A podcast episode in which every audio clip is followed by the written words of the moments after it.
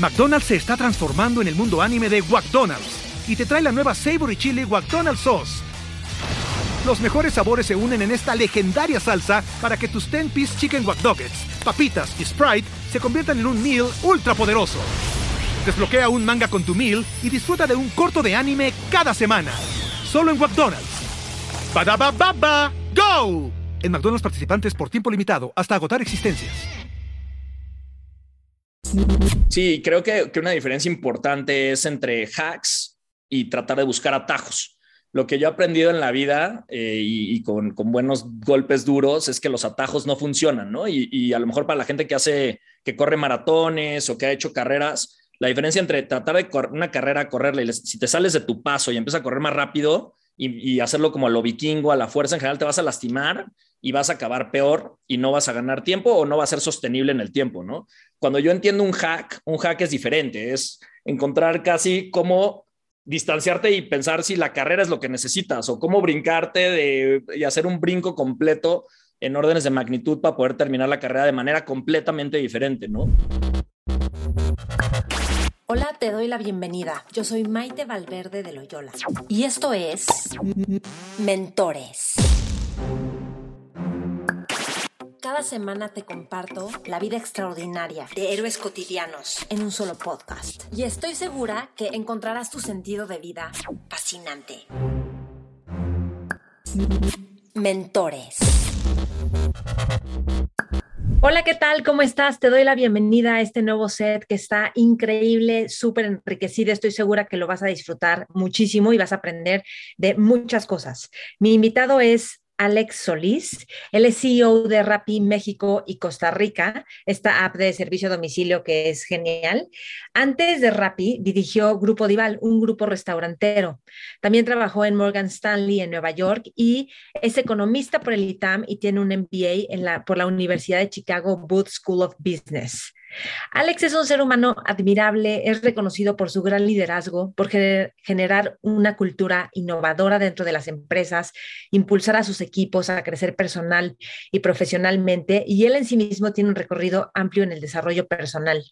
Y en esta entrevista hablamos de las plantas sagradas y cómo cambiaron su forma de ver la vida y hasta poder resolver un tema de columna vertebral y volver a correr en su vida. Hablamos de biohacking y las técnicas para aprovechar el cuerpo, la atención y ser mucho más eficientes.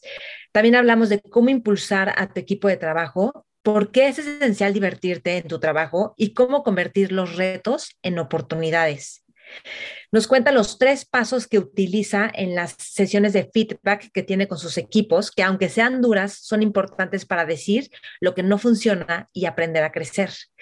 Nos cuenta cómo operar desde el pensamiento exponencial cómo vencer el micromanagement y por qué no ahorres en talento cuando tienes una empresa.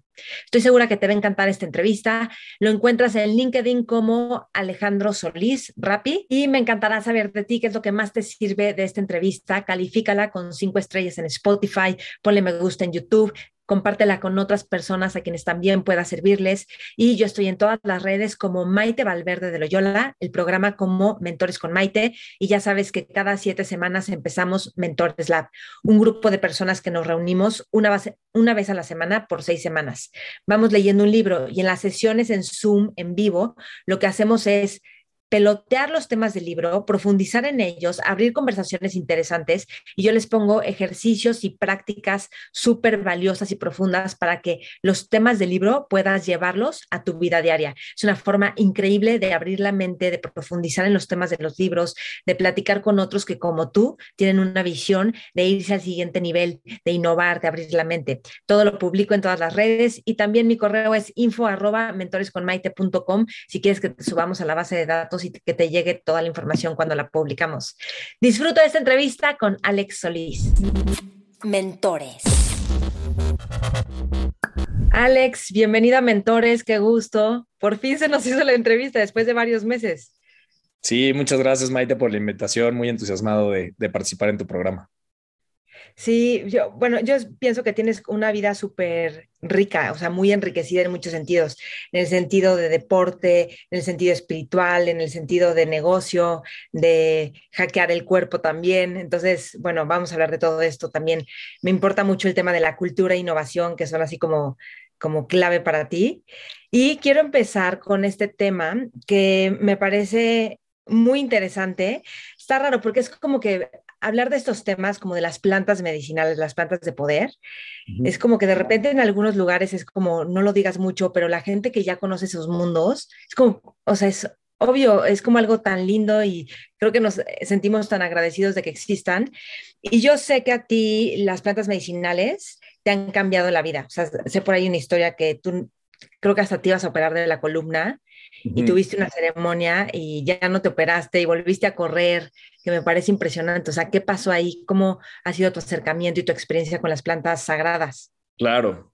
Sí, no, creo que hay muchas maneras de, entender este mundo y de, y de, cambiar nuestra cosmovisión, ¿no? Y uno puede ser a través de la ciencia, otro puede ser a través de maestros, otro puede ser a través de tener hijos, y uno que yo he encontrado también es a través de, de mucho de las plantas medicinales Em, todos los psicotrópicos creo que alteran la, percepción de la realidad y cuando podemos salirnos de nosotros mismos, tomar un distanciamiento, podernos observar, ¿no? Y, ver las cosas que estamos haciendo bien, las que estamos haciendo mal, pero no tanto desde adentro de nosotros, em, sino más bien desde afuera, pues puedes, creo que avanzar mucho en conocimiento, ¿no? Y entender cosas o bloqueos que puedes estar teniendo a nivel físico, a nivel relacional, a nivel de, varios, varias, varias capas. ¿no? Es difícil explicarlo para, gente que a lo mejor no lo ha, no lo ha hecho, pero, mm, pero hay un muy buen libro que es de Michael Pollan, ¿no? que se llama el How to Change Your Mind, que creo que resume parte de eso y ahí ya hoy mucha literatura. Y en mi caso personal, yo me había mantenido al margen, yo creo que hasta pues más allá de los 30, 32 años, eh, como que no había querido entrar a estas plantas que podía ser a la ayahuasca o cualquiera de las otras que, son psicotrópicos. Y, justo mi esposa, eh, ya me iban a operar de la espalda, me había yo lastimado haciendo wakeboard, ¿no? Estaba con mi suegra, eh, estaba ahí tratando de conquistar justo a, a a mi esposa, y por andar luciéndome me traté de dar una vuelta y me lastimé la espalda y se me zafaron cuatro vértebras, la L4, L5, L6, que son las vértebras de abajo. Tenía ya cirugía programada y eh, Marión me dijo, oye, ¿por qué no pruebas ir a una ceremonia de, ayahuasca? Y mm, digo en corto, porque hay mucho lo que, lo que, lo que llegas a ver y, lo que te, empiezas a entender de ti, me vino esta voz interna que me decía, tienes que tener que cuidado de no estar haciendo show. Cuando haces show es cuando te lastimas, ¿no? Cuando estás tratando de demostrar a los demás, cuando estás tratando de hacer las cosas no por las razones correctas, es cuando te lastimas. Y me vino ese insight como de cómo me lastimé la espalda y además de otras cosas que creo que de ahí se expanden. Em, y literal al otro día fue impresionante, pude correr cinco kilómetros, yo ya no podía antes ni cargar mi computadora, había subido más de 10 kilos em, y pude correr y de ahí empezar a hacer carreras estas de las de Spartan y otros trails en la montaña. Y entonces fue pues muy poderoso, el doctor no lo podía creer, le enseñé mi, mi, radiografía y que ya me sentía bien y, y, no, lo, no lo podía creer, ¿no? Entonces creo que em, pues ese es uno de los ejemplos y, las, hay que usarlas con mucho respeto, con mucho cuidado. Creo que hay un tema que se llama el set and setting, ¿no? En donde, cómo, perdón que lo diga en inglés, pero cómo, lo, cómo te acomodas, con qué personas lo haces, cómo está el ambiente, cómo estás tú, para que sea una experiencia buena y no una experiencia que puede ser eh, traumática, ¿no? Y, también que no es para todos. Eh, hay, hay un tema en donde a veces las pruebas y se te vuelve como estas ganas de ser muy proselitista, ¿no? Y estarlo por todos lados y me pasa a mí hablando de ello, pero también hay que entender que cada quien tiene sus momentos y tiene que tener ese, ese llamado, ¿no? Sí, de acuerdo. Una vez estaba en una fiesta y hay una pareja y el novio me decía, dile a mi novia que lo haga. Y yo no, o sea, si no te está, le dije, tú quieres y ella no. Y yo, entonces no lo hagas, ¿por qué lo vas a hacer si tú no quieres? No te está llamando, o sea, la, la, la planta. O... Pero mm, sí sé que es un antes y un después. ¿Qué otro tipo de cosas descubriste que, tuviste una transformación radical. Sí, yo creo que otro de los grandes aprendizajes es este tema de, poder cambiar tu percepción de la realidad, ¿no? La realidad en la que vivimos pues está muy distorsionada por nuestros sentidos, ¿no? Eh, a nivel del espectro de luz, nosotros vemos muy poquito del espectro, no ves ni los rayos X, ni gamma, ¿no? Ni, varias otras, eh, ves unos colores que están a través de nuestros ojos. Lo mismo pasa con el oído, ¿no? Los perros escuchan otros rangos del espectro del sonido que nosotros no escuchamos. Y lo que me llegó como insight es que lo mismo pasa con la conciencia, ¿no? Nuestra percepción de la realidad es una realidad distorsionada en donde la puedes usar a tu favor o en tu contra, como, como percibes la realidad. Eh, te puedes hacer la vida imposible o puedes ver cuando vienen retos, pues verlos como unas oportunidades para aprender.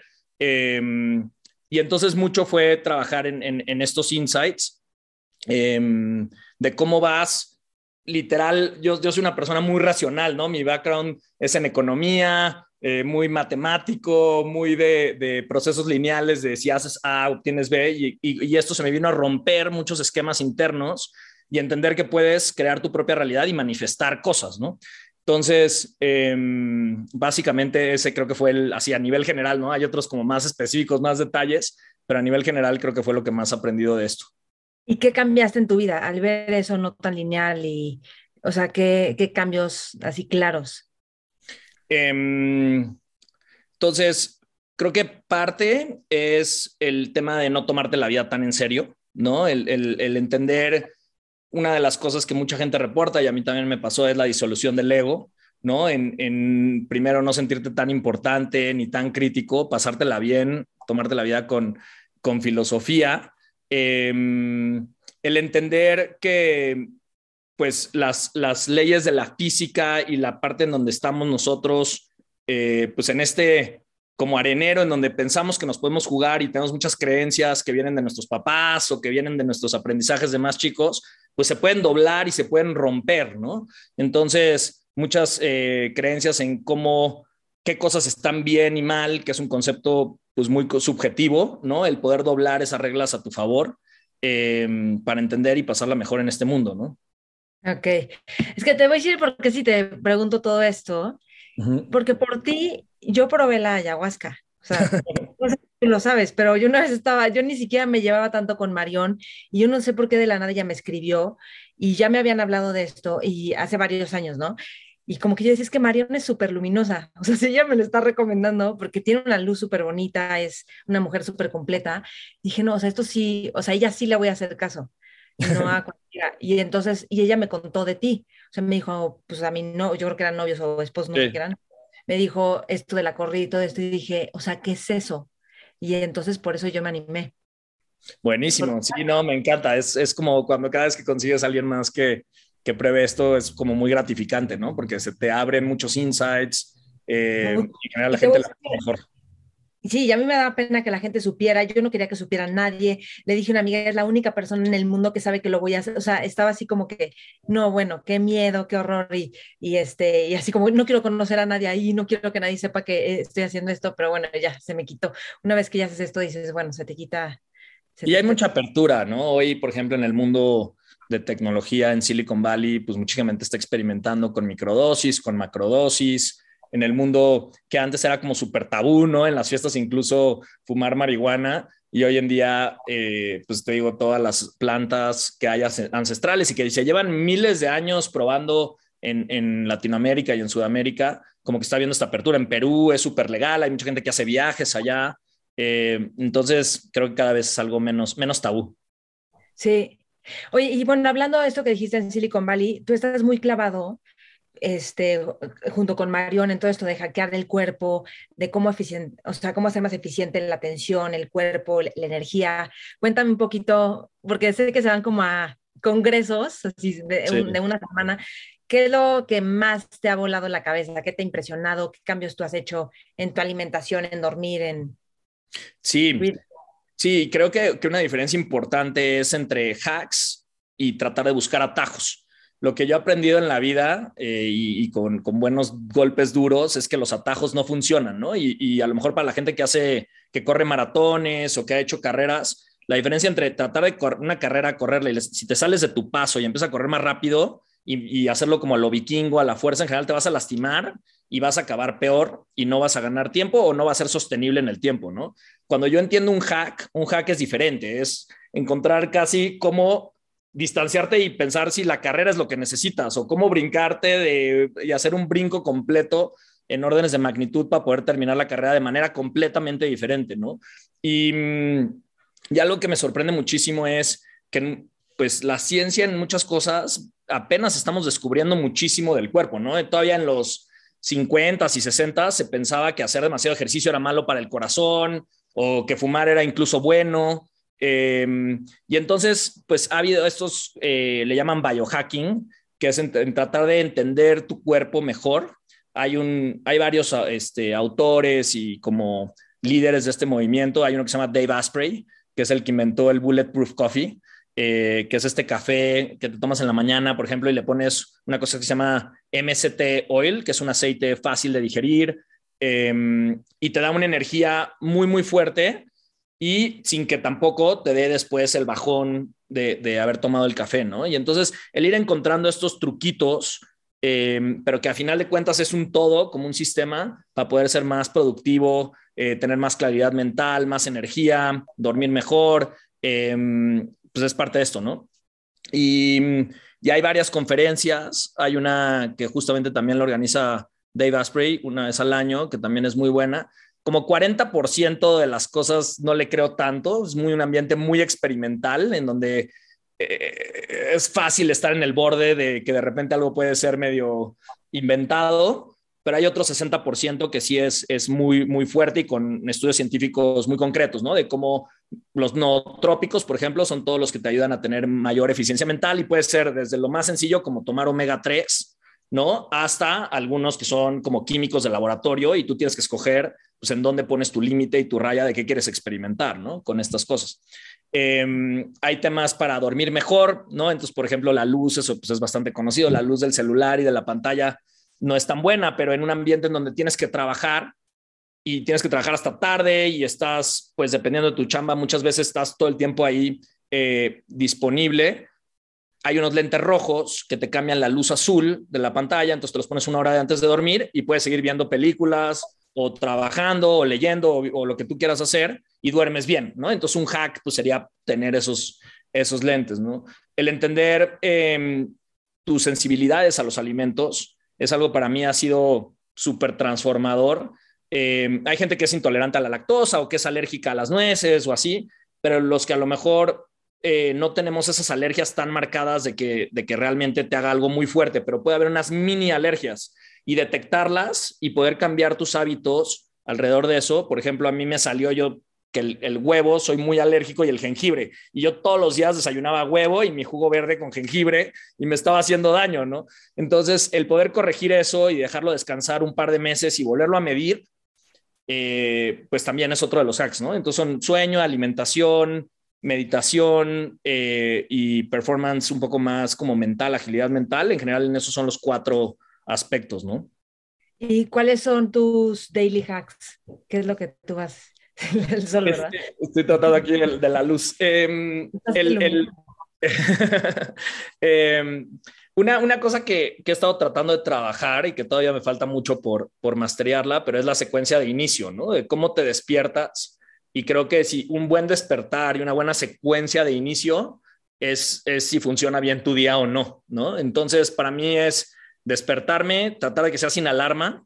Hay hecho ya unas alarmas inteligentes estos relojes que, no son muy caros, que te pueden medir eh, si estás en, REM o si estás en, sueño profundo o si estás en sueño ligero.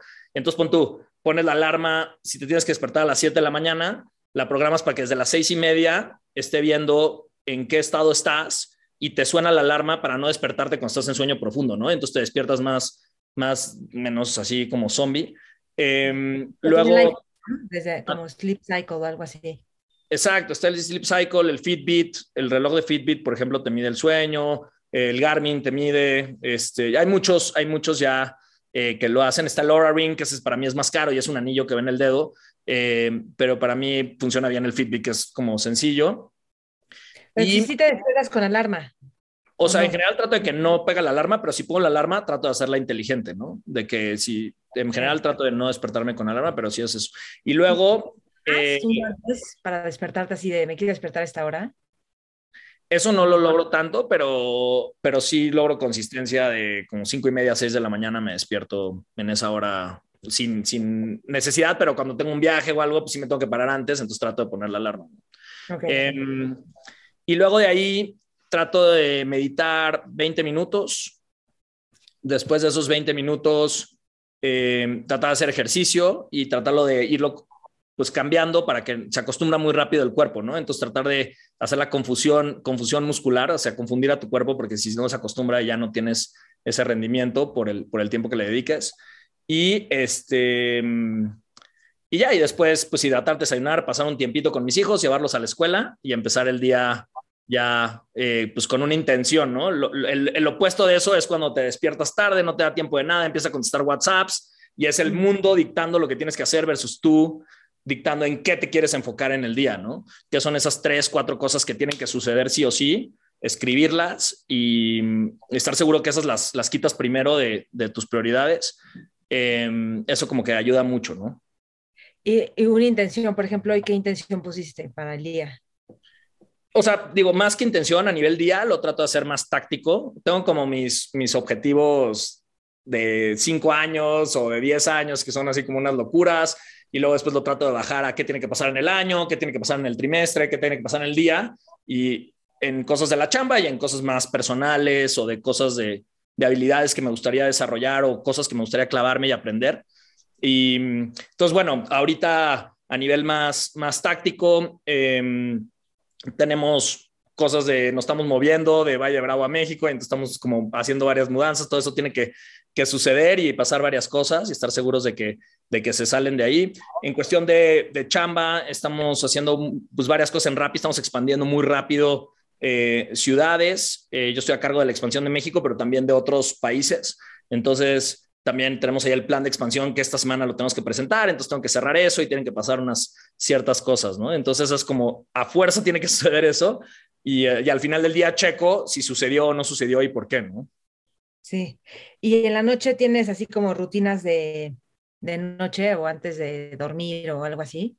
Sí, en eso soy bastante malo, la verdad no lo logro tener también esa higiene, ¿no? Este, de trato de una hora antes de irme a dormir, tratar de empezarme a desconectar Em, de la pantalla. Duermo a mis hijos, que eso me ayuda mucho como a marcar el día.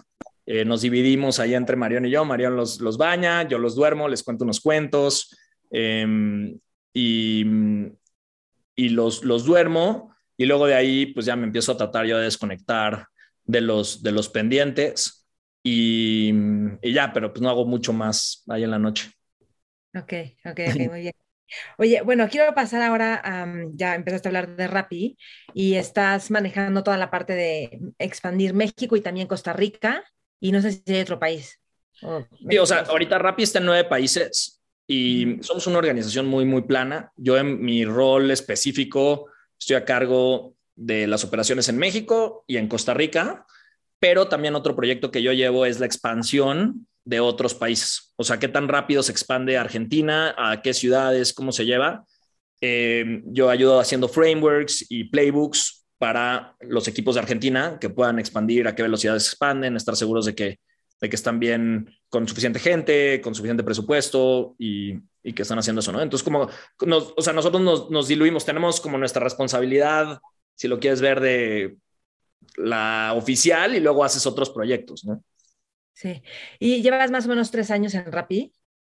Sí, o sea, yo de, de manera más indirecta, antes de Rappi, eh, manejaba restaurantes y yo fui el primer contrato de Rappi en México. Cuando Rappi, Rappi nace en Colombia, a los tres meses abre México, o sea, muy, muy rápido, casi nacen al mismo tiempo. Y ahí estaban los fundadores, son tres personas increíbles, estaban tocando de puerta en puerta a los restaurantes para que se subieran a la plataforma y yo ahí manejaba el grupo de restaurantes, me dijeron, oye, ¿le quieres entrar? Y yo, sí, sí, sí, este es el futuro. Y eso fue hace casi siete años. Entonces ahí los conocí mucho, pero desde el punto de vista de aliado, ¿no? Em, y, y, después nos cambió la vida en la plataforma. Cuatro años después vendimos el grupo y ahí fue cuando me invitaron a participar ya adentro de Rappi de manera oficial. Entonces llevo tres años adentro, ¿no? Ok, ok. Ahí está, padre. me cuentas esa parte, pero ¿cómo es que de estudiar economía, de estar en Morgan Stanley, te pasas a restaurantes y luego, bueno, Rappi ya ahí se va entendiendo más, pero cuéntame cómo estas transiciones y no sé por qué tengo la idea o no sé si escuché una entrevista que no estabas tan feliz en Morgan Stanley o ahí como que... me van a matar si se oye eso, pero no, eh, no, no, no, le tengo mucho cariño a Morgan Stanley, pero, pero sí, me tenía que mover de ahí. Eh, yo, yo empecé mi, si me voy tantitito antes, hice mi, mi carrera de economía, de ahí eh, acabé haciendo con un fondo de, que hacía hoteles, hoteles boutique en diferentes lugares del mundo. Yo entré a, ayudarles, ellos eran de Los Ángeles, yo me fui a Playa del Carmen, ¿no? Entonces tenía 22 años, 21 años, la mejor chamba para esa época. Eh, y, Playa del Carmen estaba apenas eh, desarrollándose, Tulum no existía, y empezamos a hacer diferentes hoteles. Nosotros encontrábamos hoteles bien ubicados, mal operados y eh, le, metíamos ahí nuestro sistema de, reservaciones, de operación, las marcas del grupo y eh, a veces le agregábamos cuartos o los modificábamos y, que, de ahí los operábamos, ¿no? Entonces, eh, estuve haciendo ahí, luego me fui a Anguila, que es una isla perdida en el Caribe de 10 mil personas, ahí estuve viviendo casi dos años y medio igual fue la base para hacer diferentes hoteles. Me conecté mucho con la hospitalidad y, aprender de, construir proyectos en lugares súper difíciles, ¿no? Hay huracanes, los contenedores llegan una sola vez a la semana, si se te fue mal el pedido, te llega mal y son proyectos pues que todo tiene que ocurrir ahí en tiempo. Em, y de ahí eh, me quedé un rato y lo dije, no, si no hago una maestría, ya me quedé aquí, que es una buena vida en el Caribe, pero pues veía gente 10 años adelante y dije, no, necesito eh, aumentar mis, mis habilidades. Y me fui a, mm, hacer una maestría en Chicago.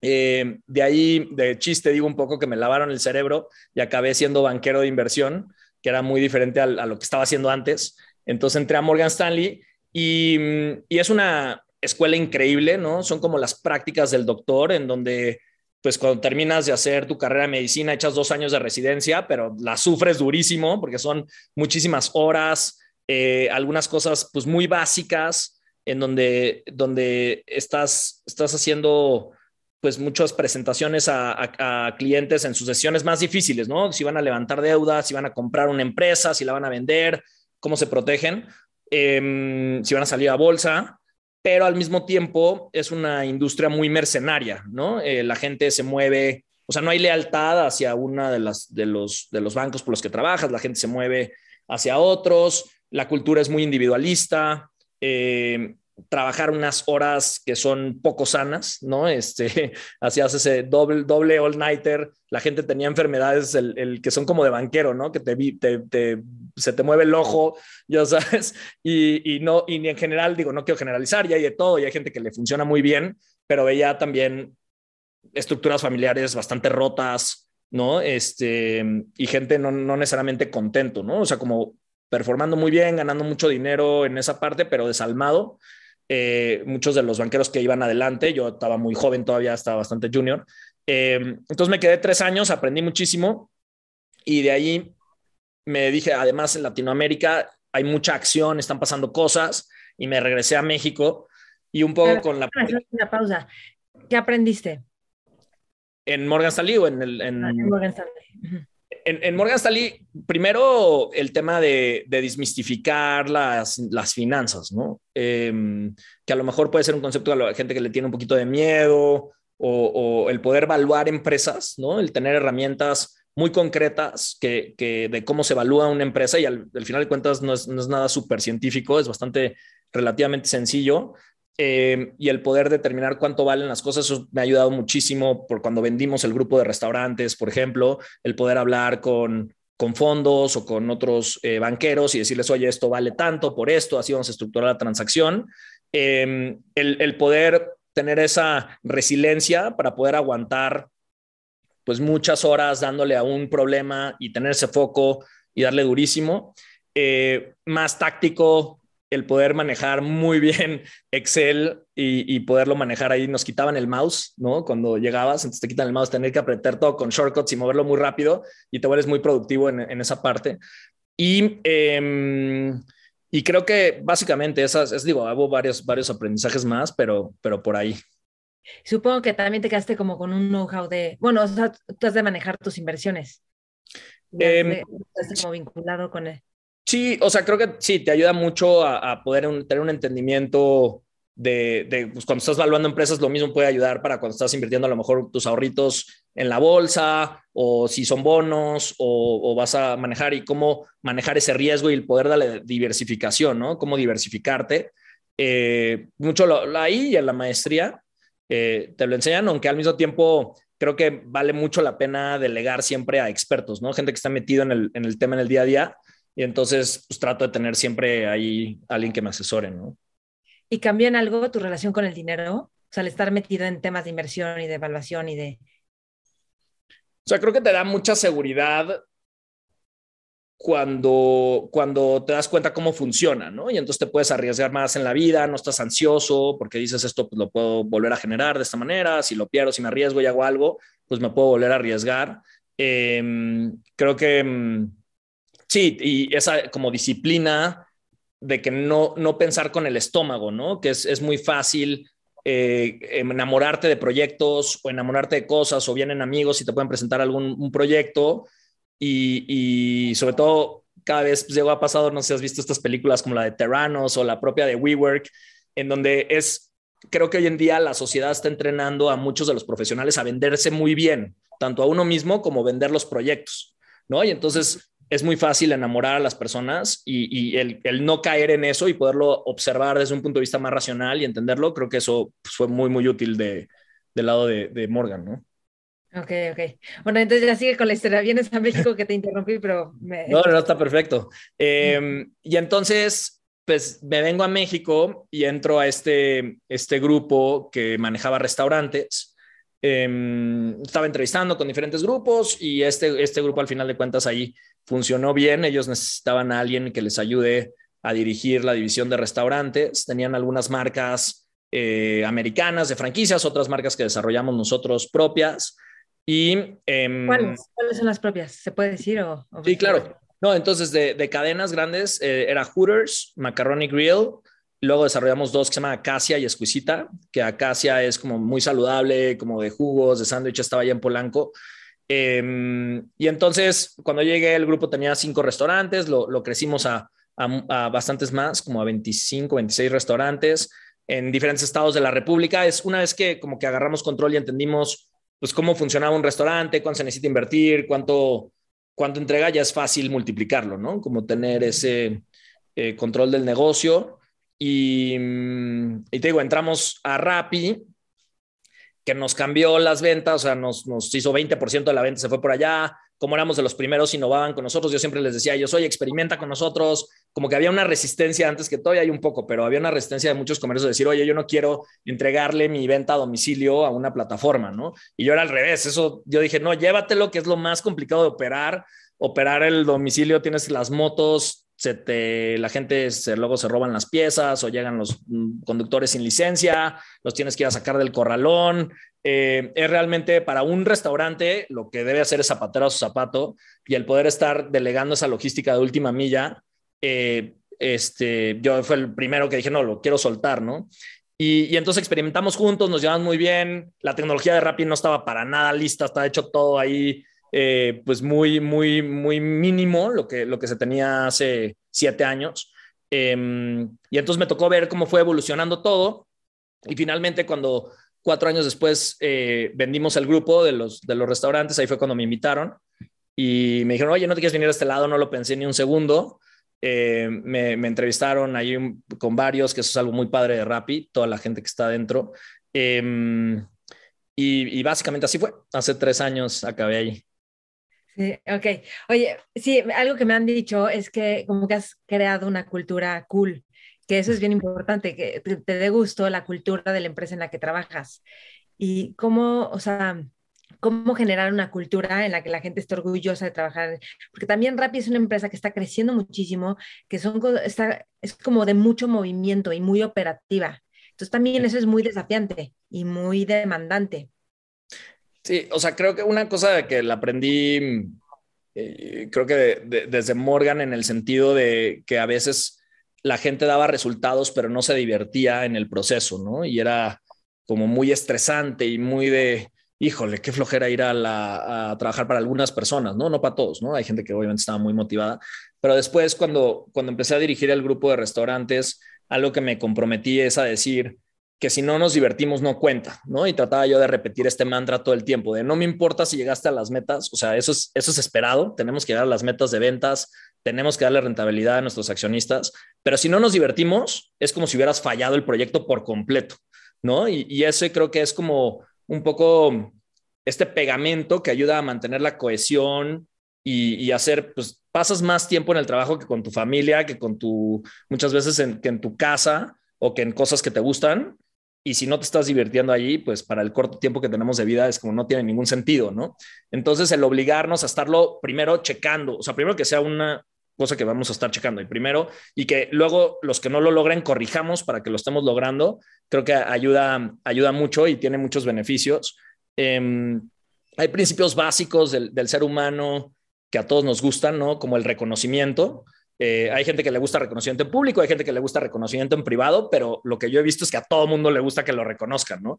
Entonces, el poder tener esa disciplina de la gente que está logrando cosas increíbles, dar esa visibilidad y estarlo reconociendo, eh, ayuda mucho también a tener un muy buen ambiente. Otra cosa que, me ha funcionado bien y es para vencer el micromanagement, que creo que es de las cosas que, más estrés generan, más frustración pueden generar, es el hacer metas que co-creas, ¿no? Y la metodología ya es bastante sencilla, o sea, tú pones unas metas, si tú eres el líder o el que es el líder de la empresa, pone unas metas como de largo plazo, de aquí es donde es la visión, hacia acá tenemos que llegar, más o menos por acá.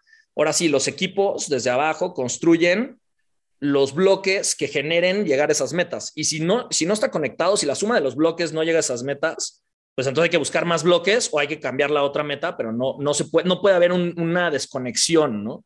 Y una vez que generas esos, esos bloques, em, haces em, eh, el, el, objetivo, en vez de que tú ser el jefe de la persona, es el número al que tenemos que llegar o la meta o las cosas que tienen que suceder y tú le ayudas a llegar allí. Y entonces se vuelve la relación muy diferente y creo que, no sé si es llamarla cool, pero es llamarla eh, menos una relación de jefe-empleado, sino dos personas juntas buscando un objetivo común y tú como líder estás ayudando a la gente que está trabajando a llegar a esas metas. Tú estás del, lado, del mismo lado de la mesa versus tener una tensión entre los dos, ¿no? Entonces nos divertimos muchísimo y cuando no estamos llegando, pues, oye, ¿qué tenemos que cambiar juntos? ¿Cómo te ayudo? ¿Cómo te desbloqueo? Recursos, gente, tiempo, foco de alguien para poderte ayudar y ese es como mi, el, el rol y, y entonces se vuelve muy padre, ¿no? Porque si no también como líder acabas estando muy solo, ¿no? En, en muchos, hay mucha gente que habla de eso, ¿no? De que los directores generales tienen mucha soledad o están muy solos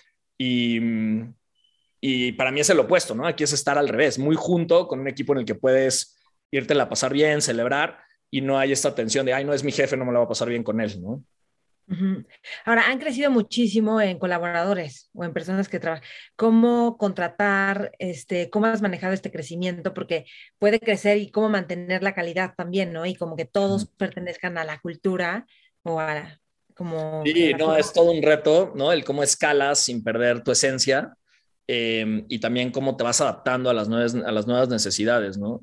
Entonces, em, creo que o sea, primero hay un tema mm, para empresas que escalan muy, muy rápido, el entender el pensamiento exponencial versus el pensamiento lineal, que no es nada trivial, ¿no? Nuestra mente, pues desde la época de que éramos granjeros, eh, es muy lineal la manera en donde pensamos, ¿no? Y, y cómo está un poco conectado a nuestro cerebro. Y el pensamiento exponencial, en donde si tú o sea, la diferencia entre hacer 1 más 1 más 1 más 1, entre hacer exponencial 1, 2, 4, 16, ¿no? Eh, a esa 32 eh, y vas haciendo exponencial, el poder estar todo el tiempo corrigiendo ese sesgo que tenemos hacia el pensamiento lineal, lo tienes que estar corrigiendo, ¿no? y porque si no, tu cabeza te va a decir, para llegar allá necesito tanto y en realidad, si estás pensando exponencial, necesitas varias órdenes de magnitud superior a eso y eso es en recursos y en la calidad del talento que estás contratando, en la velocidad a la que estás contratando. Entonces, primero hacer los planes pensando en, líneas exponenciales versus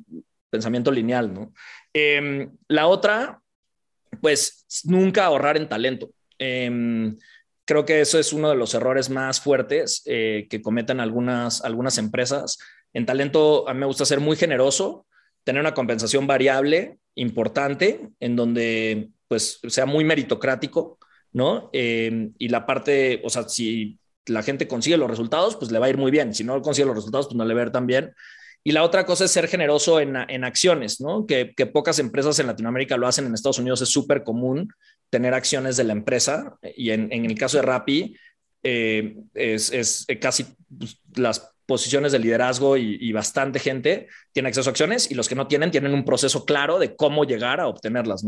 Y, entonces eso alinea mucho, la gente piensa como socio, cuida el negocio eh, y, te permite que cuando tú estás escalando lo que yo tengo que lograr, también los que están en mis equipos están escalando a la misma velocidad porque se sienten parte del proyecto.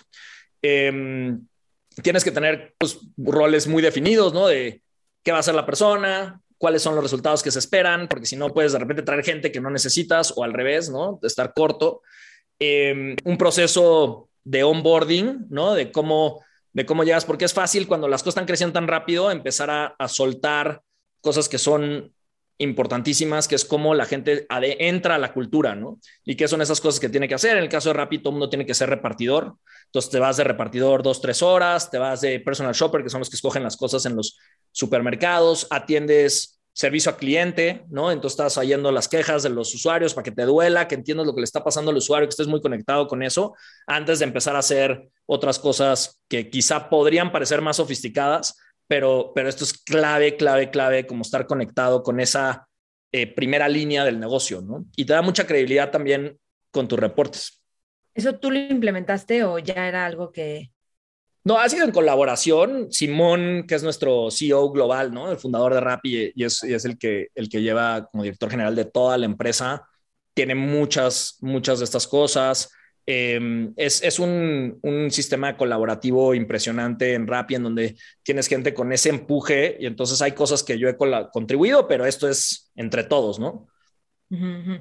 Oye, ¿y tú cómo, o sea, dónde aprendes y dónde está, o sea, cómo le haces para estar todo el tiempo innovando? Porque entiendo también que Uber Eats acaba, o sea, les ha copiado muchas cosas. lo, ¿no? Porque ustedes están innovando todo el tiempo. ¿Tú cómo innovas? ¿Qué es lo que haces para tener este, como esta mente abierta y ver claro.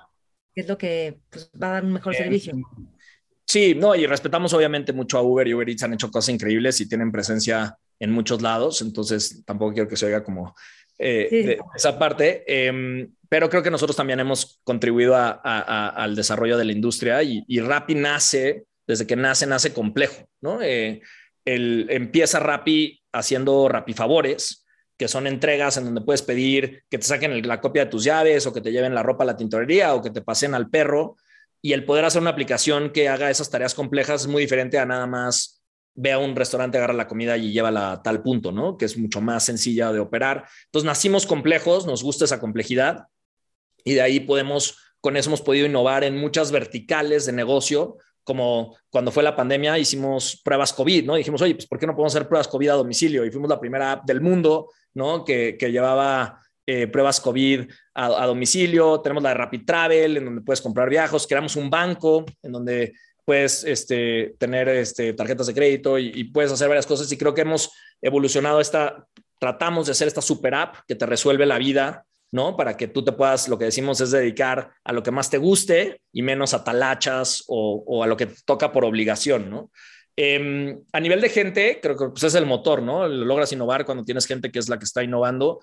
La manera en que contratamos, contratamos gente que ha fundado empresas, contratamos gente que ha hecho cosas increíbles y que tiene también esa hambre de querer innovar y hacer cosas y emprender adentro de Rappi, ¿no? Entonces, desde, desde cómo contratas, creo que es importante.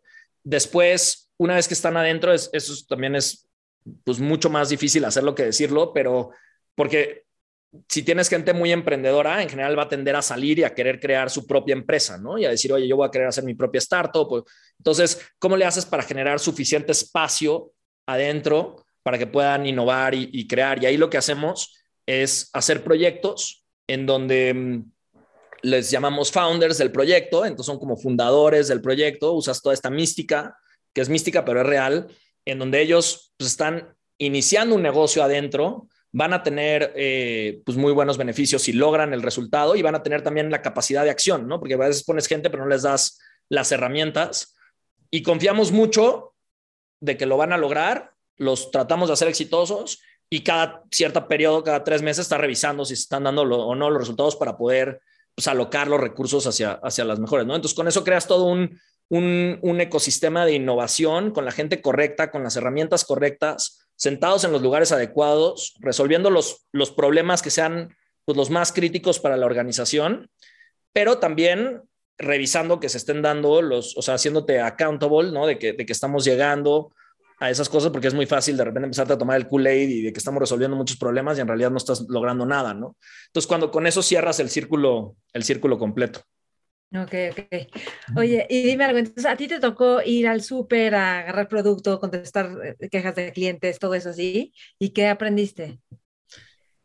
No, pues muchísimo, seguimos haciéndolo, lo hago todo el tiempo. Yo me voy más o menos una vez cada mes, cada dos meses, me voy a rodar eh, con, la, con la aplicación, te vas allí a hacer las cosas. Y eso lo, lo, he hecho casi siempre en toda mi vida, tratarlo de hacer. Cuando estaba en los restaurantes, me iba los miércoles una hora a la semana a meterme al lavaplatos, otro día a ser mesero, otro día a ser gerente del restaurante, y ahí te, enteras de muchísimas cosas que es bien fácil conforme estás en diferentes puestos de la organización, empezarte a distanciar del problema y entonces la calidad de tus soluciones que propones empiezan a ser así. Cuando eso pasa a veces en las empresas que dicen, ¿a quién se le ocurrió eso? En general es no porque está mal intencionado, es porque está muy distanciado del problema, ¿no? Entonces quieres estar lo más, más, más cerca del problema para poder entender qué está pasando y también para poder exigirle a los equipos de la manera correcta, ¿no? Em, te, cuando tú estás, conoces, por ejemplo, una de las cosas que hacemos muchísimo nosotros es meter comercios a la plataforma, ¿no? Eso es todo el tiempo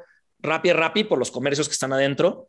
Y entonces, todo el tiempo estamos em, hablando por teléfono, buscando que tengamos a los mejores comercios, los más especiales, que estén adentro. Entonces, cuando te metes allí, pues te das cuenta lo difícil o fácil que es cerrar un nuevo comercio para cuando tienes al equipo de ventas cerrando, les puedes decir, oye, van muy lento, van muy rápido, pero con conocimiento de causa, ¿no? Entonces puedes entender a calibrar lo que, lo que está pasando. Em, bueno, de, repartidor en específico, pues es, es, duro, ¿no? Estás pedaleando, los que están en bici, estás pedaleándole, estás llegando a casas de gente que luego no sabes perfecto por dónde llegar, eh, errorcitos, que tenemos muchas cosas todavía por mejorar en la aplicación, de cómo es esa interfase.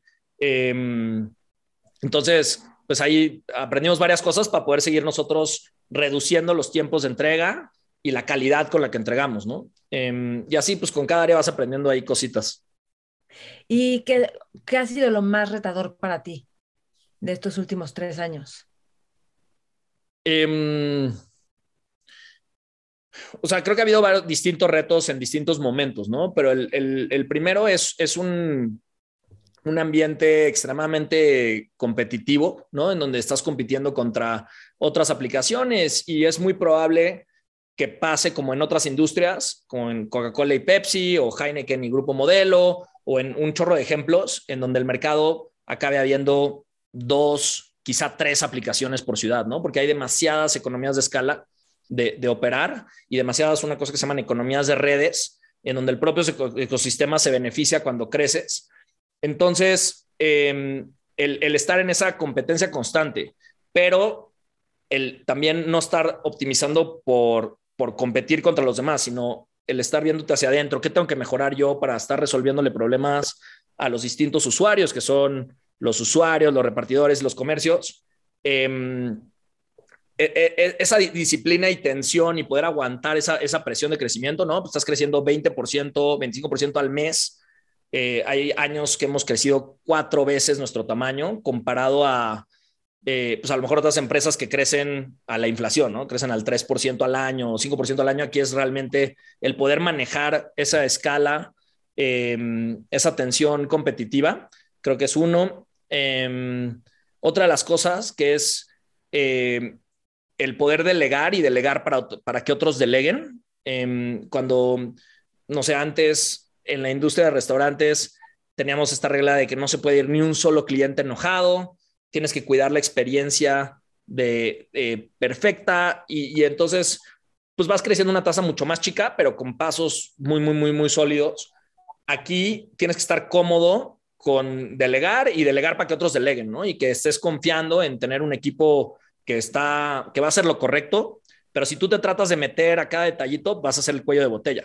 Entonces creo que aprender ese proceso em, a lo largo de estos años también ha sido, ha sido clave. Ok, y, y, o sea, porque dijiste, bueno, entran y van, a, van como cubriendo diferentes partes de la empresa. ¿Y qué más haces para que la cultura de Rappi? A mí me impresionó con una de las personas que trabaja en Rappi que platiqué, como que de repente escuché así como, wow, es un, es un torbellino esto. Y dije, ¿te gusta trabajar ahí? Me dijo, me fascina. Y yo, ¿por qué te fascina? Y entonces ya me empezó a contar como, es que la cultura está increíble y, eso me impactó, ¿no? Porque normalmente una empresa torbellino, de repente la gente, ¿cómo creas todo esto? O sea, ¿cómo los ayudas a ellos?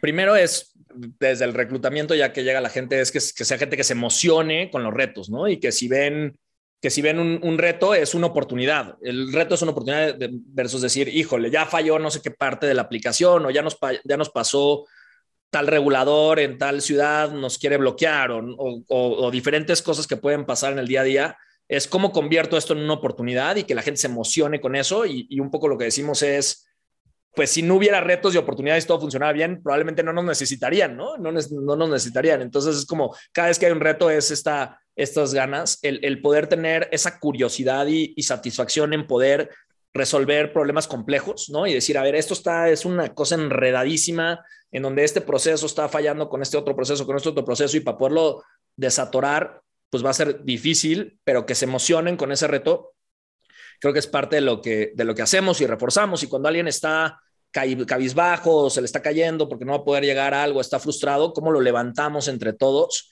Y, y, cómo pues nos, nos, ayudamos, ¿no? Creo que también una cultura de feedback es muy duro, al principio no es nada cómodo, pero el, el, poder recibir feedback honesto y duro, ¿no? Y nosotros decimos, no te lo tomes personal, te lo estoy diciendo, en esta junta estás, hiciste esto y esto y esto, que no fue un comportamiento que ayudó a ser mejores, o estás drenando la energía del equipo por esto y esto, tratar de ser muy concretos, pero tener estas sesiones de feedback que nosotros las tenemos cada tres meses de manera muy formal y luego hay sesiones informales, pero se queda documentado y, creo que eso ayuda mucho a, mantenernos honestos con, cómo estamos funcionando, ¿no? Y poder dar esos ajustes, porque cuando, cuando alguien no está funcionando, pues le puedes decir, oye, no está funcionando, esto es lo que tenemos que lograr en los próximos 60, 90 días, este es el plan de trabajo, si no se logra, pues vamos a tener que tomar decisiones y de ahí gente que no está floreciendo adentro, ayudarle a hacer una transición ordenada hacia otro lado y para él, para su propio desarrollo va a ser mejor y para Rappi va a ser mejor, ¿no?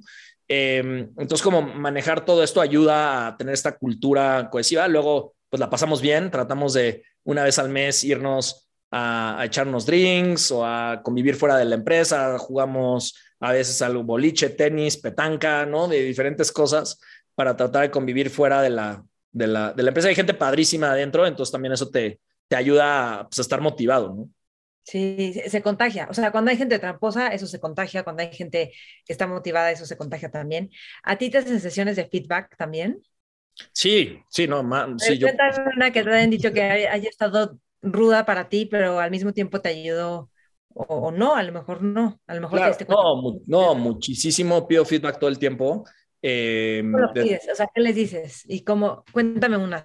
Tenemos la parte de feedback estructurado, en donde literal tienes que pedir de cuatro a seis personas que estén, que hayan colaborado contigo en los últimos tres a seis meses de manera intensa.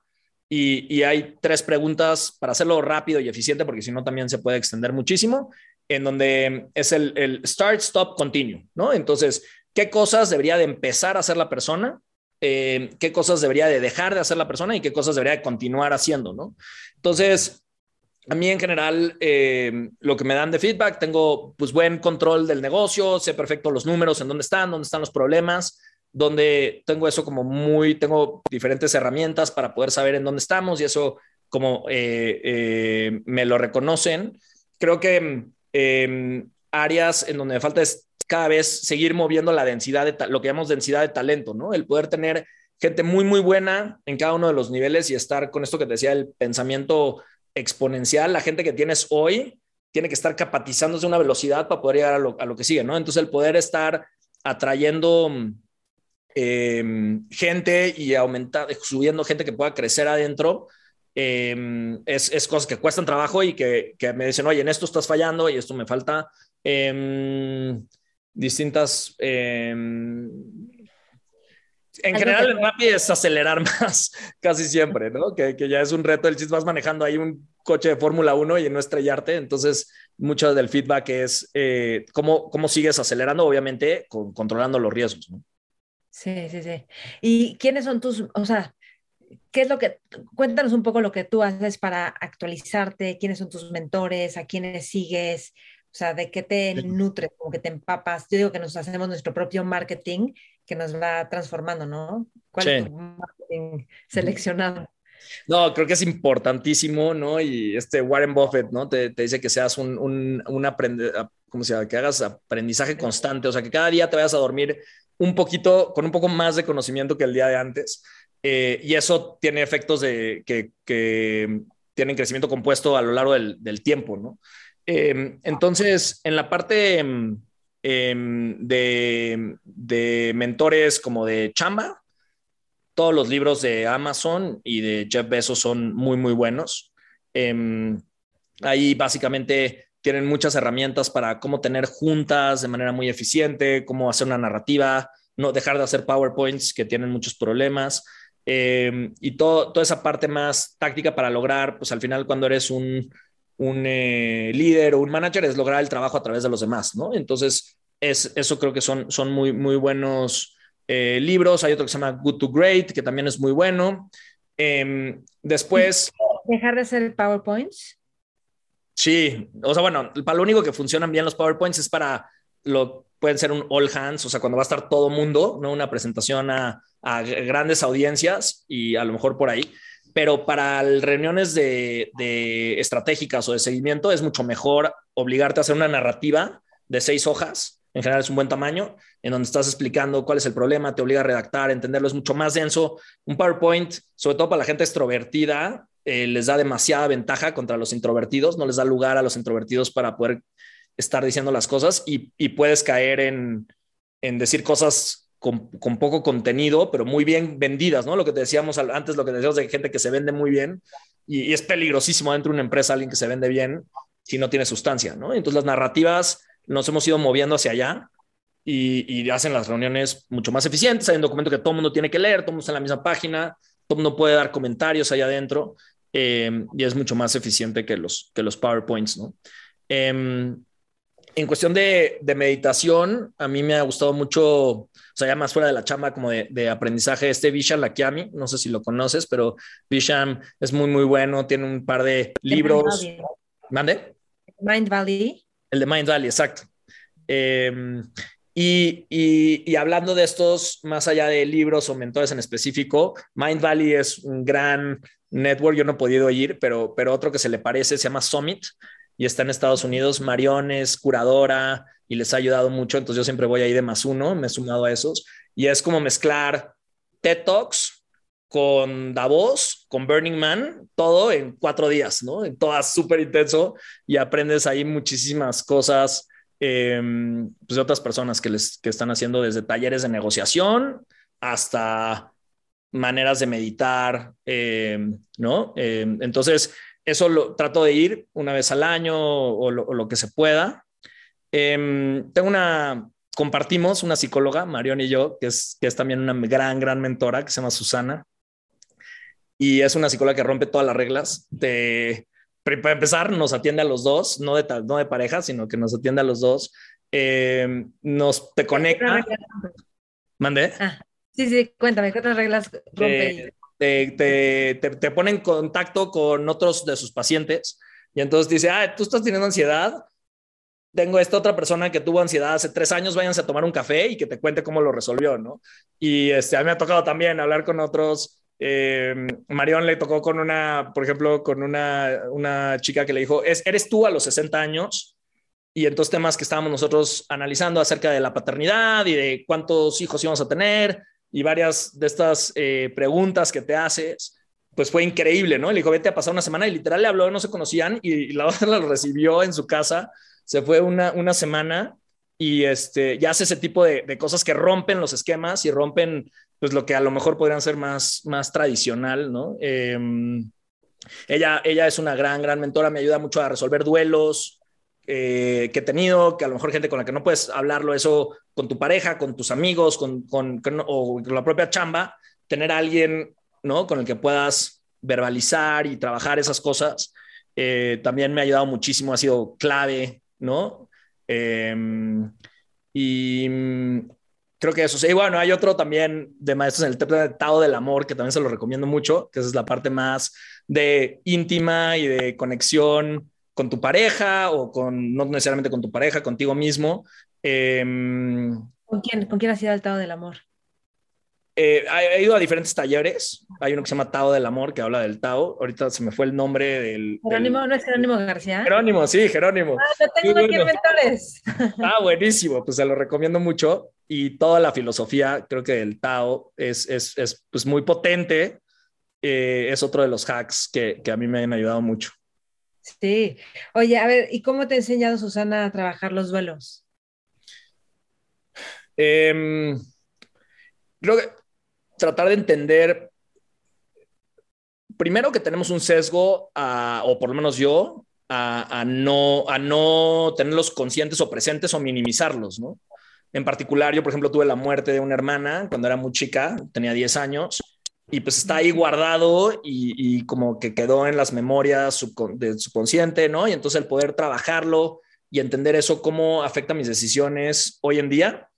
Y, el poder entenderlo, el poder entender también la magnitud, tanto para arriba o para abajo, de diferentes duelos que puedas tener. Hay cosas que en tu cabeza las puedes hacer enormes, ¿no? Este, tenemos este sesgo que, que, por ejemplo, un lunar, si tú te preguntan los lunares de tu mano de qué tamaño los tienes, hay un sesgo en general a que los vas a pintar más grandes de los que son, ¿no? O sea, cuando realmente lo mides, lo vas a ver más grande, ¿no? Entonces, hay, hay duelos que los puedes ver muy grandes o que los puedes ver más chicos, ¿no? Entonces, te ayuda a tener la dimensión correcta Em, del, problema em, y entender cómo eso, te digo, está afectando otras partes de, tu vida.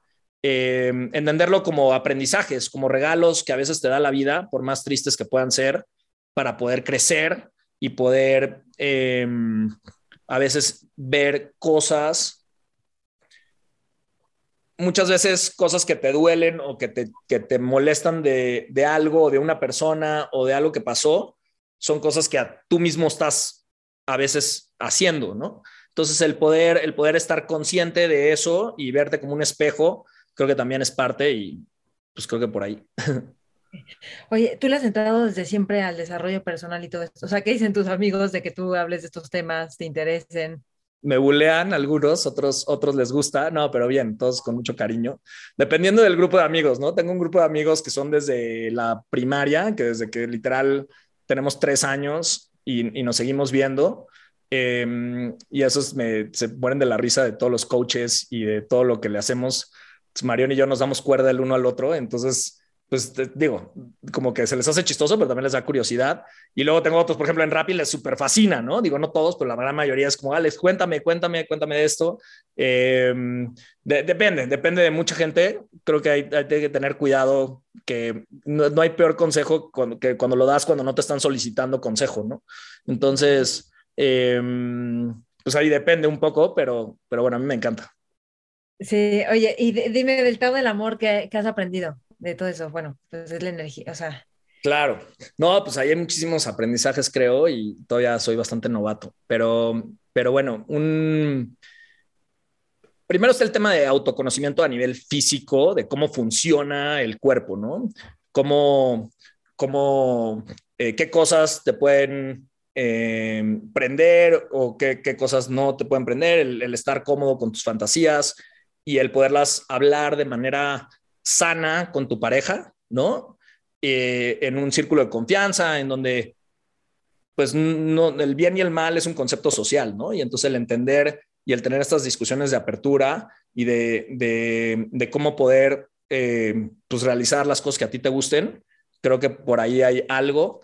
Em, todo el tema em, de cómo en pareja pueden puedes trabajar de manera conjunta para, llegar a, lugares de plenitud de placer, pues muy fuertes, versus si cada quien trabaja de manera individual, ¿no? Eh, ¿no? En la manera en cómo funciona el, hombre y la mujer pues es bastante diferente eh, en cuestión de tiempos, en cuestión de, ¿no? Entonces creo que hay también muchas técnicas que, que puedes aprender eh, ahí en, en, esa parte y que son también muy personalizadas. O sea, cómo adaptas las más herramientas globales como para todos, a cómo lo aterrizas hacia, hacia ti y hacia tu realidad y hacia tu pareja. Em, bastante de eso creo por ahí. Ok, y dime algo, de, o sea, porque Marion y tú hacen una pareja padrísima. Tengo entendido que los dos venían como de relaciones no, no muy padres, o sea, más bien conflictivas. ¿Qué, ¿Tú qué cambiaste, qué modificaste, que pues te encontraste a Marion y ya ha fluido muy padre? Sí, yo creo que fue muchísima suerte. O sea, no, no, no sé si fue así como súper consciente. Más que complicadas, pues, venía como de relaciones no necesariamente estables, ¿no? En donde yo me andaba moviendo por todos lados. También creo que era algo egoísta con mis temas de lo que a mí me encanta. Me encanta el kitesurf, por ejemplo. Y estaba dispuesto a sacrificar muchas cosas por lograr mi plan en mi momento, em, ¿no? Sin, sin realmente a veces estar pensando, eh, creo que en los demás. Em, y mm, sí, o sea, fue un poco de suerte. O sea, yo de haber estaba viviendo de banquero en Nueva York, en donde estás comprometidísimo con tu chamba. Si te viernes en la noche podrías estar en una cita y de repente se movió la lira turca y hay que hacer una presentación para el día de mañana a las 10 de la mañana y tienes que cortar todo, entonces no podía hacer planes. Entonces creo que parte de lo que me, me pasó con Marion es priorizar el tema de la relación de pareja sobre otras cosas que pueden ser trabajo o amigos o cosas personales, si le metes pues muchas ganas y mucha, eh, ¿no? Puede, puede funcionar muy bien. La otra es, en vez de andar yendo a buscar una pareja de manera obsesiva, es hacer las cosas que te gustan y en esos ambientes poder encontrar a alguien, ¿no? Porque si no, pues nada, vas a encontrar cosas que son medio forzadas. Em, en cambio, si, si te apasiona estar en la naturaleza, pues tratar de ir con grupos a excursiones y ahí vas a poder realmente encontrar alguien que tenga este, intereses comunes, ¿no? Y eso me pasó mucho con Marión, que los dos nos gustan las mismas cosas. Em, otra cosa como a nivel de actitud ante la vida, eh, siempre algo que hacemos los dos es que decimos que sí una vez a todo, ¿no? O sea, por lo menos es nuestra regla de si yo le propongo algo, aunque no le llame la atención o no le guste, una vez lo va a tratar con muchas ganas y de hacer que funcione y que le guste y, y yo viceversa también, ¿no? Eh, ya si después no te gusta, pues también con mucha transparencia, pero tú eres como no la estoy pasando bien en eso, ya hazlo tú por tu lado. Y, creo que eso ha, también eh, ese aprendizaje y ese tema de, de, ser cómplices y decir, ahora le voy a ser tu partner en esta actividad y nos vamos como retando el uno al otro. Entonces ya me trajo lo de biohacking y yo le traigo otras eh, cosas y así, ya sabes, como que nos vamos dando, alimentando el uno al otro. Sí. El, dime algo, el último summit al que fueron era de biohacking, ¿no? O sea, la de, la, de, biohacking era separado de Summit, que fue esta de Dave Asprey, que hizo ahí esta conferencia de cuatro días. Y los de Summit hacen un, una semana al año muy grande y luego hacen eventos como de fines de semana más cortos, como unos ocho al año. Y pues hemos ido ahí como uno al año, más o menos uno o dos al año. Eh, lo de Summit no necesariamente es biohacking, es como de diferentes ramos, ¿no? Te digo, desde, te digo, puede estar, estaba uno del ex cabeza del FBI enseñando técnicas de negociación, en otro estaba Quentin Tarantino, Wim Hof, que ahorita se puso muy de moda, lo vimos en 2014, la primera vez, dando terapias de respiración y de exposición al frío. Eh, entonces, pues ahí como que ah, es una para aprender de todo, ¿no? ¿Y Tarantino qué, qué, qué aprendiste? no, bueno, dio una plática ahí de sobre su vida y su biología y un poco, no, no sé si aprendí algo en específico, pero estuvo muy, muy interesante ver todas las películas que ha hecho y como esa actitud ante la vida, esa creatividad que tiene, ¿no? Sí. ¿Quién, quién es uno de los personajes que más admiras? Vivo o muerto, no importa. ¿Mande? Vivo o muerto, no importa. Sí, no, creo que hay, varios. Em, Wim Hof es uno de ellos por el tema de, cómo creo que ha roto muchos, muchos esquemas y cómo este tema de respiración holotrópica para mí ha sido increíble, ¿no? Me ayuda a entrar a estados de alterados de conciencia súper fuertes de manera natural y, poder pensar los problemas con otro ángulo, ¿no? Y el poder también quitar bloqueos del cuerpo, de repente tienes muy tensa un área y hacer su respiración y se te destensa entonces creo que para mí... ¿Cada cuándo haces respiración holotrópica? trato de hacer como dos a la semana, no siempre lo cumplo, pero como dos, dos a la semana. ¿Como cuánto tiempo te echas de respiración? Con como media hora, 40 minutos de respiración y 20 minutos ya de meditación. O sea, como de, como ya hacia abajo, cuando terminas, es muy rico los, los momentos después, ¿no? Si terminas la respiración autotrópica y te pones a chambearlo, luego estás todo alterado así. Entonces, creo que es como, sí, como una hora en total de sesión, pero de respiración fuerte, 30, 40 minutos. Justo ayer fue una sesión de Wim Hof. Bueno, de uno de los instructores de los que se forman con Wim Hof. Hicimos respiración. Ya, ya he hecho respiraciones en otros tiempos, o sea, en otros tipos de terapias y todo. Pero nada más para que sepan, holotrópica es como una respiración intensa circular, o sea, que no hay como espacio entre inhalación y exhalación. Y pues, de repente haces pausas, ¿no? Sí. ¿Fuiste con el señor de los hielos o con otro, con alguien más? No, fui con Gabo, Gabo Breathe. Ah, súper. Sí, buenísimos los dos. Y sí, creo que para todos les recomiendo mucho. Ahí te hacen exposición al hielo y a, y a tratar de entender tu sistema involuntario y tu sistema inmune. Entonces creo que está, está muy padre todo esa, ese concepto. Em, entonces, definitivamente creo que alguien ahí. Luego, mi papá, creo que también es alguien que, que para mí ha sido un mentor increíble. Toda la parte de la educación es muy estoico eh, mucho también del método cartesiano, ¿no? De dudar de todo, de preguntar, de no caer en, a pesar de que él es chistoso, curiosamente religioso, o sea, no religioso, pero sí, más o menos, eh, tiene este método de cuestionar todo y de que todo se vale discutir desde que éramos chicos en la, en la, en la casa, todo eso se, se, valía cuestionar, cuestionar, cuestionar. Eh, y, y, creo que eso lo, lo, para mí ha sido muy, muy padre, ¿no? ¿Religioso de qué religión? Es judío. Mi familia de los dos lados, tanto mi mamá como mi papá, eh, vienen de, de, pues en la guerra de, de, Europa, se vinieron sus papás aquí a México, que eran mis abuelos, y, y siguieron la, la, tradición judía. Yo me mantuve un poco más al margen, ¿no? Ajá, ok, ok. Y, este, y los estoicos, ¿qué es lo que te gusta de, de la parte estoica? Pues un poco el no caer en los excesos. Creo que es muy fácil de repente eh, caer en, en, excesos y te hace daño al cuerpo, ¿no? Excesos de comida, excesos de fiesta, excesos de trabajo. Eh, creo que el tener ese como justo medio y esa como disciplina y, y el poder también el tener como y eso ya es medio interpretación mía, pero como placer en los retos y en, y, en, y en, la parte que es como difícil, estás escalando una montaña o estás haciendo ejercicio o estás creciendo el músculo mental o, o físico, creo que es un tema muy estoico eh, de agarrarle gusto y placer a ese proceso versus el, el, destino, ¿no? El de disfrutar más esa, esa, este, pues ese camino versus, versus el último como, como el, en, en, donde encuentras esa dis disciplina, pero eh, eso me, me, gusta bastante, ¿no? Ok, ok.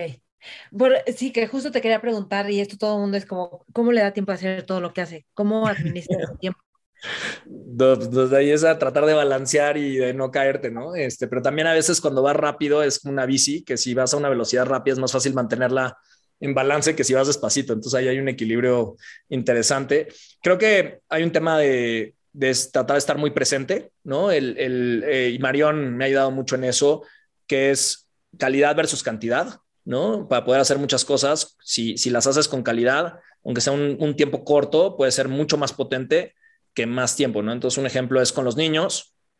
Tengo dos hijos eh, y es cuando estoy con ellos, tratar de estar mega, mega presente, no estar con el celular o pensando en la chamba, porque lo peor que puedes hacer es cuando estás en la chamba pensando en tus hijos y cuando estás en los hijos pensando en la chamba, ¿no? Sino tratar de estar muy, muy presente y ese tiempo, eh, pues tenerlo, tener rutinas también ayuda mucho. Eh, por más que me encanta a mí ser como muy libre, y, de hecho lo hacía con mis hijos al principio cuando habían nacido, no, que se duerman a la hora que quieran, que duerman a la hora que quieran. Y muy rápido aprendí que es un desastre hacer eso. Al cuerpo le, le gusta la rutina, ¿no? Tenemos círculo, este, ciclos circadianos de cómo dormimos, tenemos la comida, si, si le, da, le anticipas al cuerpo que come más o menos a la misma hora, se anticipa. Eh, y entonces tener rutinas para hacer cosas te ayuda a hacer mucho más cosas, ¿no? Entonces, en, en la chamba tengo tres reuniones que son sagradas que no puedes faltar a esas, yo no puedo faltar a menos de que esté de vacaciones o a menos de que ya esté muerto. Y eh, a lo mismo le pido a mis reportes y si, y si no pueden estar, tienen que mandar a alguien. Y esas tres reuniones son súper eficientes, súper, se, se, tienen de manera muy, muy clara, arrancan a tiempo, terminan a tiempo, está muy clara la agenda y eso hace que puedas delegar, lo que quieres es delegar muy, muy rápido, pero sin perder control del negocio, ¿no? Entonces, eso también te ayuda a poder lograr mucho más cosas, em, poder estar en diferentes lados de la organización. Otra de las cosas que necesitas es tener muy buenos tableros de control, ¿no? Y eso aplica, bueno, yo lo aplico a la, a la chamba y también lo aplico a la parte más de salud. Eh, y entonces tener, y financiera, ¿no? Eh, como esos tableros de control en donde sabes si estás on track a lograr lo que tienes que lograr o si estás fuera de track para que todo lo que está bien está en verde. No le dedico literal nada de tiempo, o sea, le dedico un minuto, que es fácil a veces en la chamba, cuando algo va bien y le pasas horas, la gente está platicando de por qué va bien y todo eso, y es literal, nosotros le dedicamos cero tiempo, que es muy duro para el que lo está logrando, porque pues diría, si estoy lográndolo, debería estar como más, más visible de lo que estoy haciendo y, literal no le dedicamos nada. Y a lo que está mal, ahí sí meterte como cuchillo en la mantequilla hasta abajo, ¿no? Hasta abajo, ir súper, súper profundo en el problema y poderle dedicar todo el tiempo. Entonces, de esas tres sesiones que tengo, se derivan sesiones para atender los problemas que tenemos en la organización, ¿no? Y el poder entrar muy, muy, muy profundo y entonces no le gastas tiempo a lo que no necesita atención y a lo que sí necesita atención, dedicarle eh, muchísimo tiempo, ¿no? Entonces es tema como de priorización y de foco, creo que ayuda mucho. Em, creo que eso. Estuvieras en una mesa con jóvenes visionarios, jóvenes de edad, de, perdón, de espíritu, no de edad, visionarios, exploradores, emprendedores, ¿tú qué les aconsejarías? Jóvenes, perdón, no sé si entendí bien, como... ¿De espíritu? De espíritu, sí, ah. pero son visionarios, exploradores. O sea, no importa que tengan... Claro. O sea, yo creo que el, el, autoconocimiento es importantísimo trabajar en ello, ¿no? Y hay gente que está en diferentes momentos de su vida y diferentes momentos de su autoconocimiento, pero el entender muy, muy profundamente cuáles son tus sesgos, por ejemplo, si eres alguien muy, muy optimista, balancearte y rodearte de gente a lo mejor más pesimista, ¿no? Si eres alguien al revés, como que se apanica mucho, pues de gente más aventurera y que te empuje. Em, entonces, el, entender tus sesgos y esos este, como puntos muertos que tienes por cómo te desarrollaste y cómo piensa tu cabeza para poder corregir eh, el curso, saber que te va a pasar esto, ¿no? Que si eres este, e, e, e, esa parte el autoconocimiento y el autoconocimiento también a nivel de tener terapia, ¿no? Creo que alguien tener estos, estos maestros a nivel psicológico, a nivel eh, del estado de amor, a nivel espiritual. Eh, definitivamente les aconsejaría que prueben las plantas maestras. Em, y mm, e, eso sería como una, una parte muy fundamental, ¿no? El otro es rodearse de gente, porque pues, de manera individual va a ser muy difícil llegar lejos. Creo que necesitas hacerlo de manera colectiva. Entonces necesitas hacerte de un muy buen equipo en todo lo que hagas y vas a ser en general pues el promedio de la gente que está rodeada de ti, ¿no? Si tienes de tus amigos, cinco amigos, vas a ser el promedio de pues su actitud ante la vida o su inteligencia o su desarrollo. Entonces tratar de tener gente que te esté empujando a ser la mejor versión de ti mismo eh, y estar de manera consciente revisando y haciéndolo y, puede ser gente que te caiga muy bien y que pases tiempo con él y todo eso se vale también. No, no tiene que ser todo de performance, pero creo que el, el poderte rodear de esas personas que, que, te van a ayudar a lograr tus, tus, tus, tus objetivos, tus sueños, es, es como muy importante. Em, el tema del feedback, ¿no? El poderte establecer mecanismos para que tu gente cercana, tus amigos, tu pareja, te estén pudiendo dar retroalimentación y no tiene que ser aburrido ni, ni acartonado, pero que tengas esas sesiones y que si, si eres suficientemente bueno las puedes hacer sin calendarizar, pero si no, ponerla en el calendario y tenerla bloqueada y estar seguros de que sucede. Yo lo pongo y le pongo que se repite después de la fecha límite, se repite todos los días la alarma hasta que, la, hasta que sucede, ¿no? Porque si no es fácil, pues ya no, ya pasó, ya no lo hice, ya se me fue el año, ¿no? ¿Y haces eh, sesiones de feedback con tu pareja? Sí, con Marión siempre andamos checando ahí, oye, ¿cómo estás? ¿Cómo te sientes? ¿Hay alguna cosa que estoy haciendo que no te esté gustando? ¿No? Este, tratamos, nos compartimos una vez al año, como tratamos de hacer nuestros propósitos y nos los compartimos, nos los mandamos. Em, entonces sí, creo que es, es, bien clave para poder, decimos que es la olla express, ¿no? Y entonces se te va llenando el vasito o se te va llenando la olla y si no estás liberando presión todo el tiempo, pues de repente dices, ¿en qué momento acabamos aquí? Y, estás enojadísimo y, ya no contento con cosas que están sucediendo, ¿no? Entonces, que es importante estar soltando. ¿Mande? ¿Qué tan seguido lo hacen? Pues como cada tres meses, o sea, sobre todo la, la que es como de ley es la del año, como que es un momento de reflexión, diciembre, que siempre lo acabamos aprovechando, pero tratamos de cada tres meses y luego ad hoc, ¿no? Ad hoc, cuando, cuando de repente alguien la está pasando mal, porque la vida como que viene por olas, ¿no? Y de repente estás en la época de bonanza y luego vienen épocas en donde pues puedes tener, estar teniendo problemas personales o con tu familia o de retos en la chamba. Eh, y entonces cuando está alguien pasándola en esa ola, pues es como más importante estar cerca y estar entendiendo pues como pareja, cómo le puedes ayudar a que la pase no tan mal y que salga rápido de la revolcada. Em, y que no vayas a estar estorbando, que sería todavía peor, ¿no? Hay veces que es mejor ni siquiera estorbar, pero, pero creo que es muy importante. Eh, con los hijos te viene a transformar tu relación de pareja, entonces ahí le metes un poco más de frecuencia cuando hay, cuando hay este, cosas que muevan la relación, ¿no? Ok, muy bien. Ok, bueno, pues eh, qué gusto, Alex. Gracias por compartir todo esto de tantas cosas y tantas áreas diferentes. Padrísimo, me encantó. ¿Tú con qué te quedas de esta entrevista? No, Milias, a mí también me encantó, haces preguntas buenísimas, me encanta tu estilo que está muy fresco, que preguntas de todo. Eh, creo que sí, me quedo con, con pues el tratar de, de, de, de estar aprendiendo de manera constante, de salirse de, las áreas de confort, ¿no? Eh, el poder estar explorando y experimentando, eh, pero al mismo tiempo estar midiendo si las cosas realmente hacen, mueven la aguja, entregan resultados, ¿no? Por ahí. Mm, ok, muy bien. Si alguien te quiere contactar, ¿en qué? Sí, en LinkedIn creo que lo uso bastante, ahí me pueden escribir, estoy como Alejandro Solís. Eh, si le ponen Alejandro Solís Rappi, ahí creo que aparezco. Eh, y ahí creo que sería el mejor miedo. También está el mejor medio, también en Instagram, pero creo, que es mejor LinkedIn. Por ahí podemos ir platicando. Eh, encantado de escucharlos y de poder aprender de todos. Sí, padrísimo. Ay, pues qué gusto, Alex. Gracias, gracias por este tiempo. Igualmente, muchas felicidades por tu programa. Mentores. Espero que hayan disfrutado esta entrevista. Quiero saber qué es lo que más te gusta, qué es lo que más te sirve, todo esto que hablamos a nivel personal, a nivel de liderazgo, a nivel de innovación, la parte de feedback, la parte familiar. Me encantará saber de ti, qué te gusta, qué ya has hecho, este, qué te llamó la atención. Ya sabes que estamos en todas las redes como Mentores con Maite.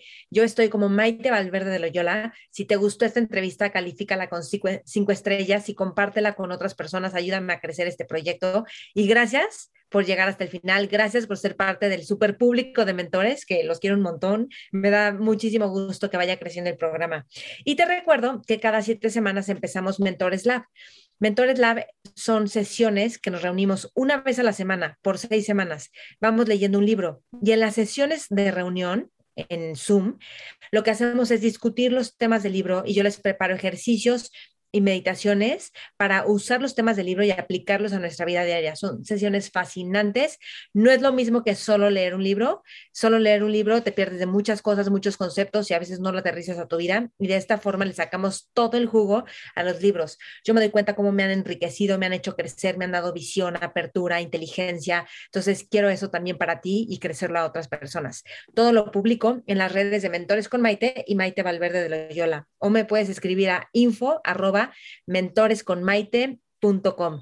Y te recuerdo que también yo tengo mi página Está, la puedes encontrar en el link de Instagram. Tengo mi página donde tengo cursos online ya grabados que puedes tomar, te ayudan a sanar pasado, a romper techos de cristal y barreras. Está también el curso de nuevos hábitos, nueva vida, etcétera. Padrísimos cursos que todo lo hago con muchísimo cariño de todo lo que he aprendido y de más de 10 años de experiencia que tengo dando cursos y ayudando en este mundo del desarrollo personal, despertar inteligencias y aprender a vivir incómodos. Porque la vida, no sé si ya te diste cuenta, es incómoda. Bueno, hasta pronto, disfrútalo.